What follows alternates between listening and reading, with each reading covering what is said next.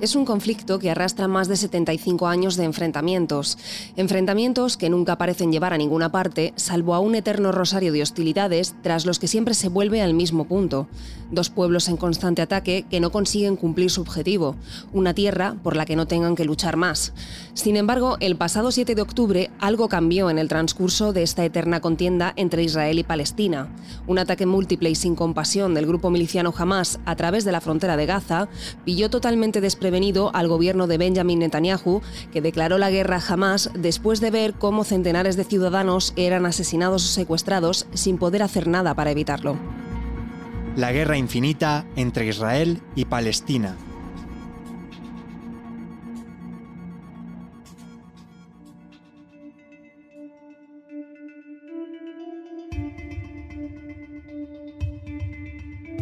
Antes de analizar en profundidad esta nueva y peligrosísima guerra, no está de más que buceemos en la historia y tracemos el origen de este enfrentamiento. Y para ello vamos a contar con nuestro compañero de cultura y especializado en historia, Manuel Pérez Villatoro.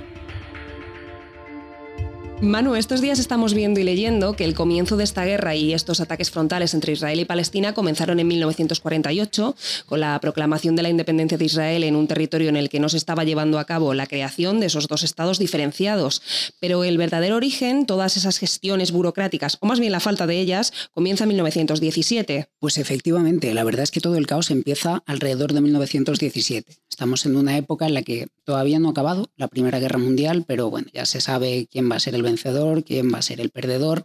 Y al final, Gran Bretaña lo que llega a la conclusión en 1917 es que a través de su ministro de Relaciones Exteriores británico, pues que tiene que entregar una tierra para que se asienten los, los judíos. De hecho, escribe una carta al líder de la comunidad judía en Gran Bretaña prometiéndole efectivamente que va a encontrar un hogar nacional para el pueblo judío, explicaba. ¿Cuál es el problema? Que luego, bueno, esta carta no es oficial, se vuelve a ratificar principalmente en 1920. En 1920, ya con la Primera Guerra Mundial finalizada, se reúnen los grandes vencedores de la, de la guerra, que son Gran Bretaña, Francia, Japón e Italia, en San Remo, y llegan a la conclusión de que efectivamente que tienen que ratificar lo que se ha hablado en, en esa carta de 1917 y que le tienen que entregar un hogar a los judíos. De hecho, vamos, se llega a la conclusión, no en vano le llaman la Carta Magna de los sionistas, a lo que se habla en San Remo.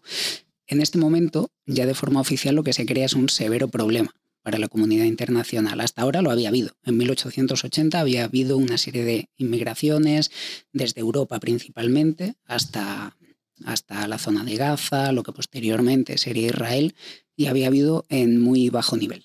Ahora, de manera oficial, ya como ha sido suscrito precisamente por la comunidad internacional, empiezan a escalar de una forma mayoritaria. Justo te retomo en esto que dices de las migraciones. Eh, empezaron siendo poquita cosa, pero fueron aumentando, cada vez eran mayores y con miles de judíos que se desplazaban a una zona en la que estaban levantando poco a poco los cimientos de un Estado que el mundo musulmán rechazaba.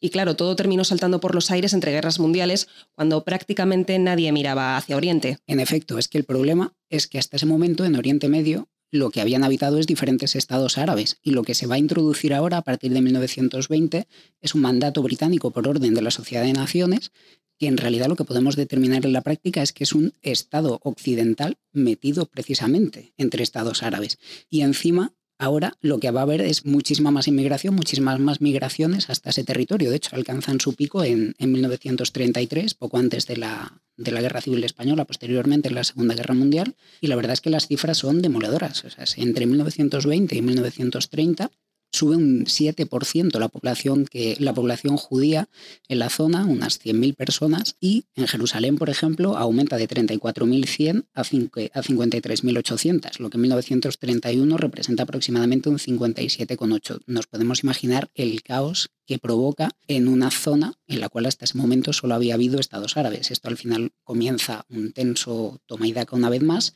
y lo que provoca es que en 1936, apenas tres años después de que alcance el pico, hay una serie de incidentes. Eh, principalmente hay un accidente, un extraño accidente en el que se dice que un vehículo militar arrolla a algunos partidarios árabes. Mm, se crea un, problema político y lo que, se, mm, lo que deriva esto en apenas unos meses es una revuelta árabe eh, que básicamente lo que implica de facto es una guerra civil en la zona.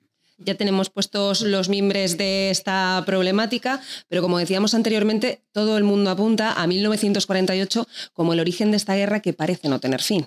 Efectivamente, o sea, 1948 es cuando se funda oficialmente el Estado de Israel. El problema es cómo se funda ese Estado de Israel. En 1947, la Organización de las Naciones Unidas coge el problema poco antes de que se acabe el mandato británico sobre la zona y la conclusión a la que llega es que como hay tantas diferencias entre unos y otros, lo que hay que hacer es una partición literalmente de la zona y la comunidad internacional entra en conversaciones, por un lado, con el Alto Comité Árabe y por otro lado con la agencia judía. La agencia judía, lógicamente, le parece bien la partición del territorio en dos, pero el Alto Comité Árabe se niega en rotundo. ¿Cómo va a acabar el mandato británico? Antes de que eso ocurra, el 14 de mayo de 1948, el estadista y líder David Ben Gurion proclama oficialmente el Estado de Israel. ¿Cuál es el problema? Que al no hacerlo de mutuo acuerdo con la comunidad árabe, lo que deriva es en una guerra en la cual Egipto, Siria, Jordania, Líbano atacan Israel, que es el conflicto original, lo que provoca el conflicto que vivimos en la actualidad.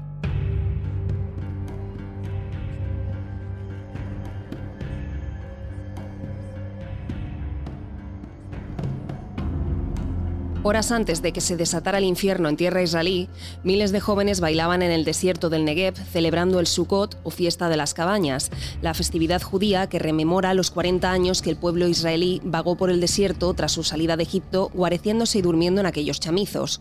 A las 11 de la noche habían empezado a sonar las primeras canciones en el Festival de Música Electrónica Supernova, que duraría hasta primeras horas del amanecer, horas en las que los asistentes, despreocupados, apuraban los últimos bailes sin ser conscientes de los que estaban a punto de protagonizar. En los vídeos subidos por los asistentes a sus redes sociales se les puede ver bailando bajo el cielo soleado de la mañana, en el que de repente comienzan a cruzar fogonazos de luz provocados por el lanzamiento de cohetes y se ve surcar por el cielo a decenas de personas en parapente. Minutos más tarde, la fiesta acabaría de manera abrupta y los asistentes echarían a correr presa del pánico al ser perseguidos por milicianos de Hamas que no dudaron en disparar a quemarropa a todo aquel que tuvieran a tiro o a subirles a sus camionetas y motos secuestrados y rumbo a no se sabe todavía dónde.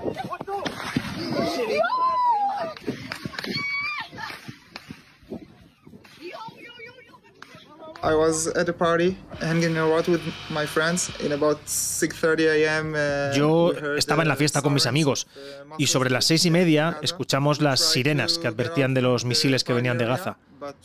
Intentamos salir del recinto del festival, pero nos dimos cuenta de que un montón de terroristas llegaban para masacrarnos. Intentamos huir, pero la carretera estaba bloqueada por los coches de, las personas a las que habían asesinado los terroristas. Vimos eh, muchos cadáveres. Tratamos de escapar en nuestro coche. Comenzamos a circular por la carretera, pero allí nos encontramos con una emboscada de terroristas que, que, trataban de matarnos. Dispararon a nuestro coche. Salimos del coche y huimos a la carrera. Estuvimos escondidos en el campo casi ocho horas hasta que el ejército consiguió rescatarnos y llevarnos a un lugar seguro.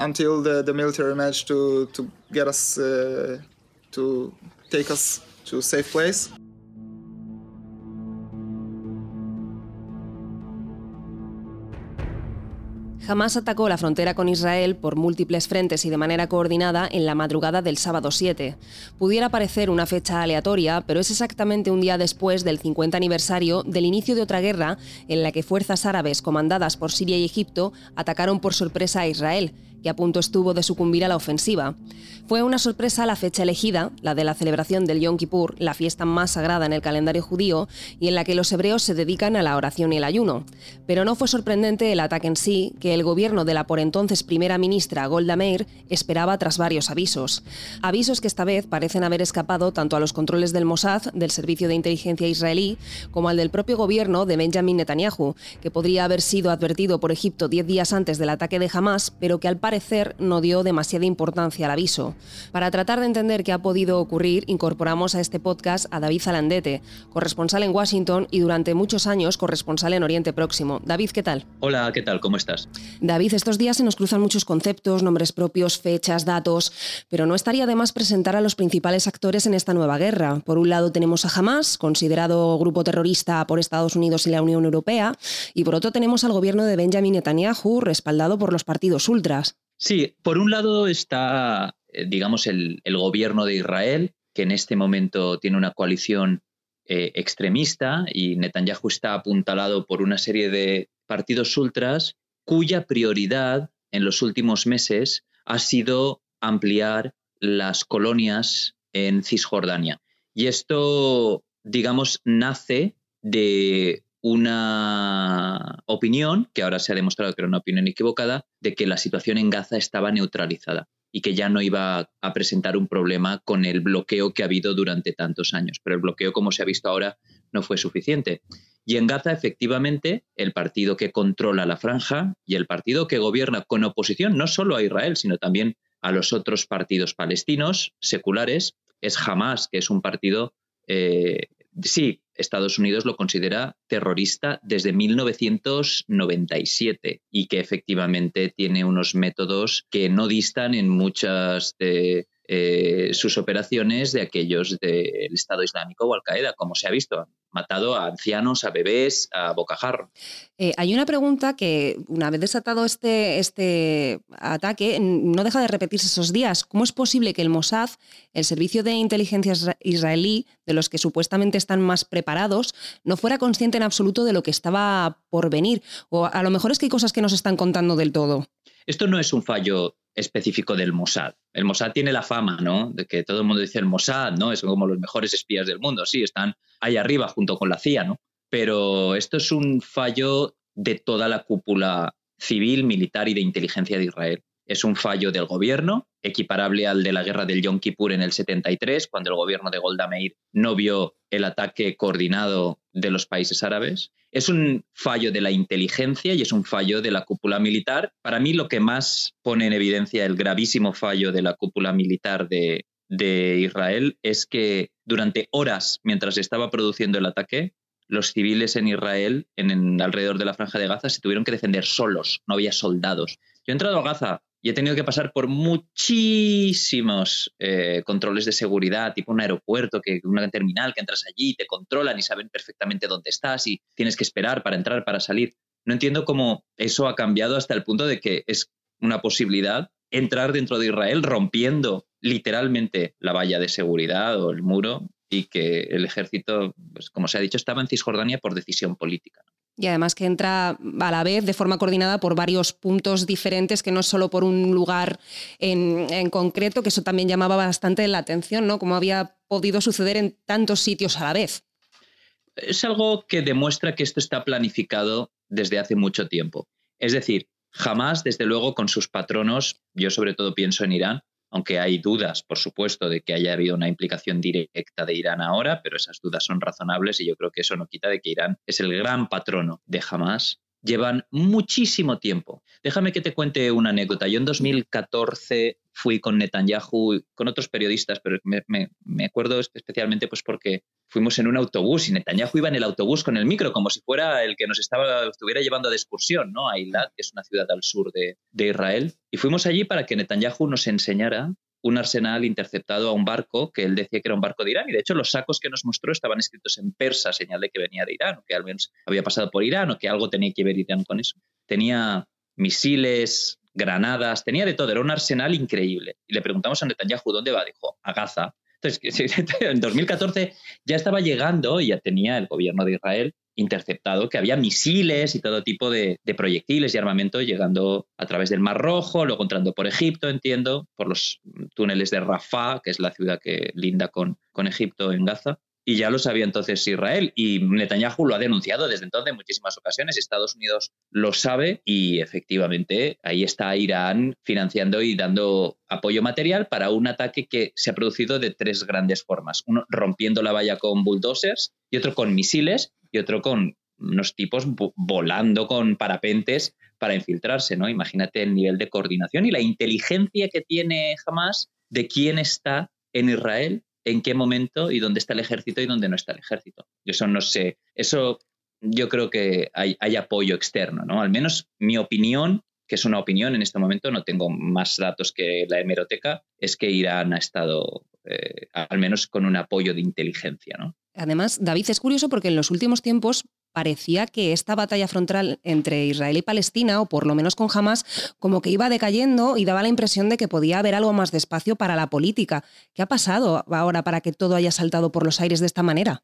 Espacio para la política no ha habido nunca. Es decir, lo que ha habido es un status quo defendido por Netanyahu, que pasaba por sí decir públicamente, como llegó a decir, que la solución al conflicto pasaba por crear un Estado en Palestina con plenos derechos, pero mientras tanto lo que se ha hecho es bloquear la franja de Gaza y ampliar la ocupación militar de Cisjordania. Eso Netanyahu y a sus partidos más a la derecha y más, digamos, más a la derecha, porque hay en Israel partidos a la izquierda, a la derecha, que, digamos, defienden la creación de dos estados, sino más populistas, más radicales, más con elementos de colonización, que ese es el, el de la cuestión, entre los rangos y partidos ultraortodoxos y demás, que lo que han venido a defender es este status quo. Amplía la ocupación de Cisjordania, mantiene a los habitantes de Cisjordania como habitantes de segunda categoría dentro de una zona completamente ocupada y luego mantiene el bloqueo a Gaza. Y eso a Netanyahu le dio para, con Trump, cuando Trump estaba aquí en Washington con la casa, en la Casa Blanca, para negociar acuerdos de paz, o no de paz, sino de reconocimiento diplomático con países como Marruecos, Emiratos e incluso intentarlo con Arabia Saudí, cosa que no se ha conseguido todavía.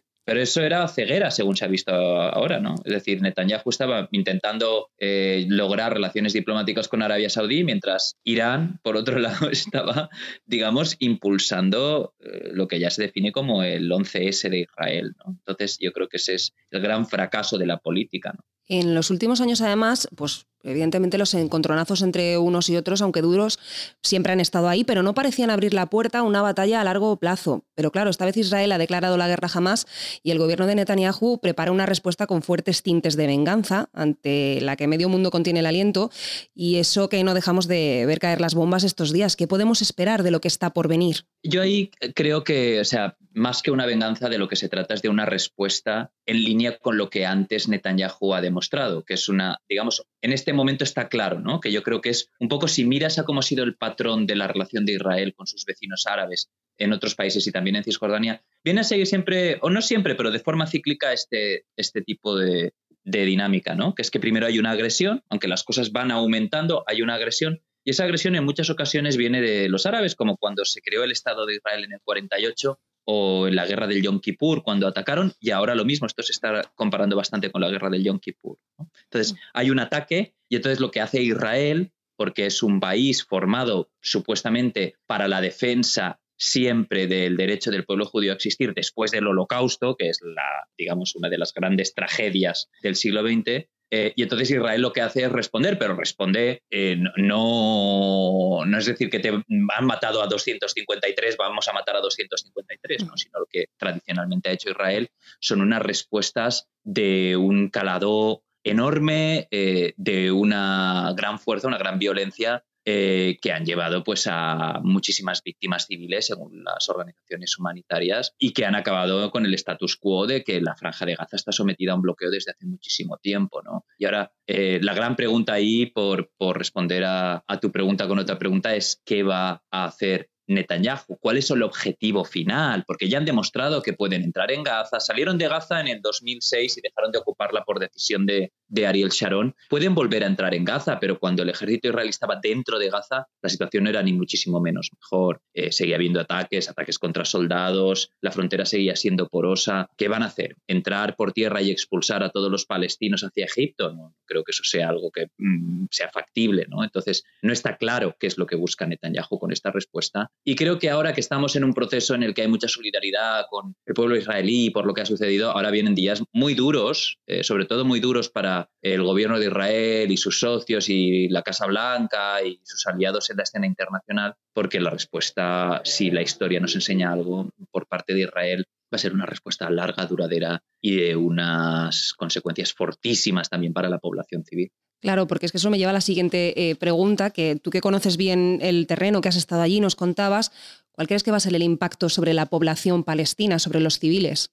Ese es el, digamos, lo que a Hamas no le ha importado ¿no? en este ataque. No hace falta ser Hamas ni un líder de Hamas para saber que si tú entras a Israel y degüellas a ancianos y a niños, que es una barbaridad, que son tácticas dignas del peor de los peores eh, grupos terroristas, a nadie se le escapa que la respuesta de Israel va a ser durísima. ¿no? Ya las condiciones de la población civil durante unas condiciones de status quo de ocupación en Cisjordania y de bloqueo en Gaza son duras y denunciadas por muchas organizaciones internacionales. ¿no? pues ahora se va a desencadenar una campaña, pues la entrada de los soldados ya se están produciendo a centenares, las víctimas civiles, ¿no? Se están pues barriendo barrios enteros, ¿no? Desde luego va a haber consecuencias gravísimas para la población civil, ya lo está advirtiendo el secretario general de Naciones Unidas y muchos otros, ¿no? Pero la pregunta, repito, es cuál es la estrategia final de Netanyahu. Es muy delicado para el gobierno de Israel. Primero porque esto es un fracaso para el gobierno de Israel. Es un fracaso para Netanyahu haber puesto la atención en otro sitio, tener al país dividido por una reforma judicial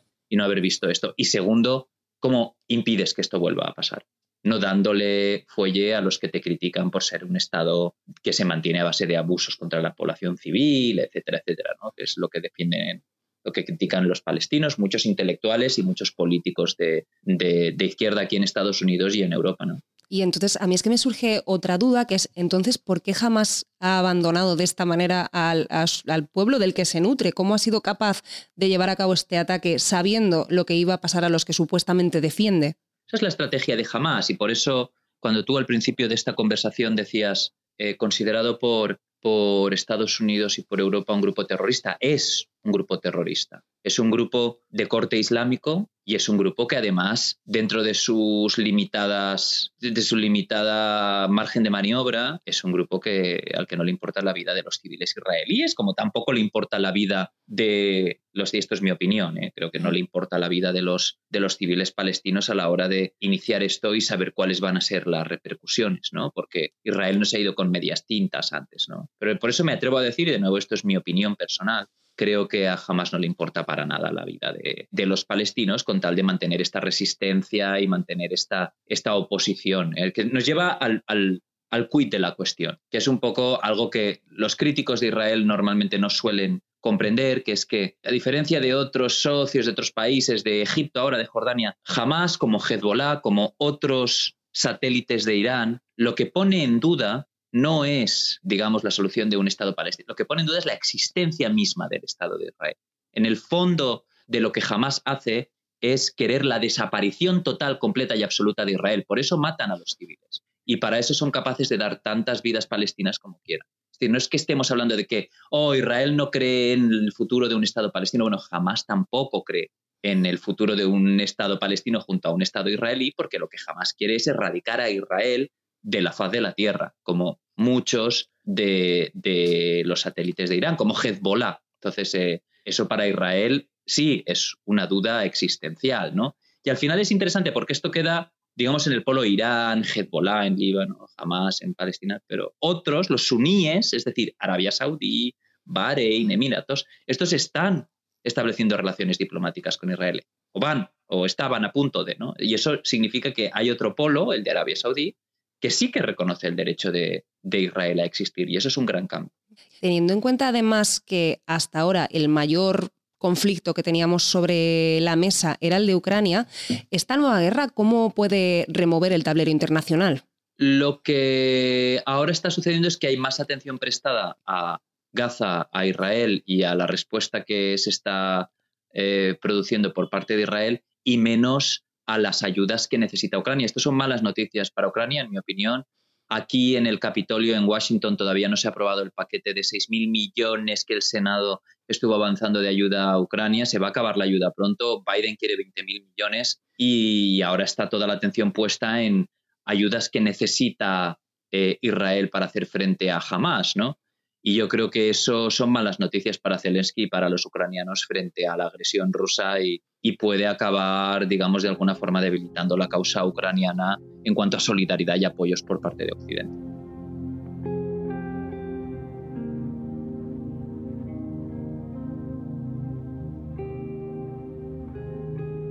Israel y Palestina vuelven a acaparar las miradas del mundo entero y una vez más es por la triste razón de una nueva batalla que no deja de sumar víctimas bajo las bombas, los disparos y los combates cuerpo a cuerpo.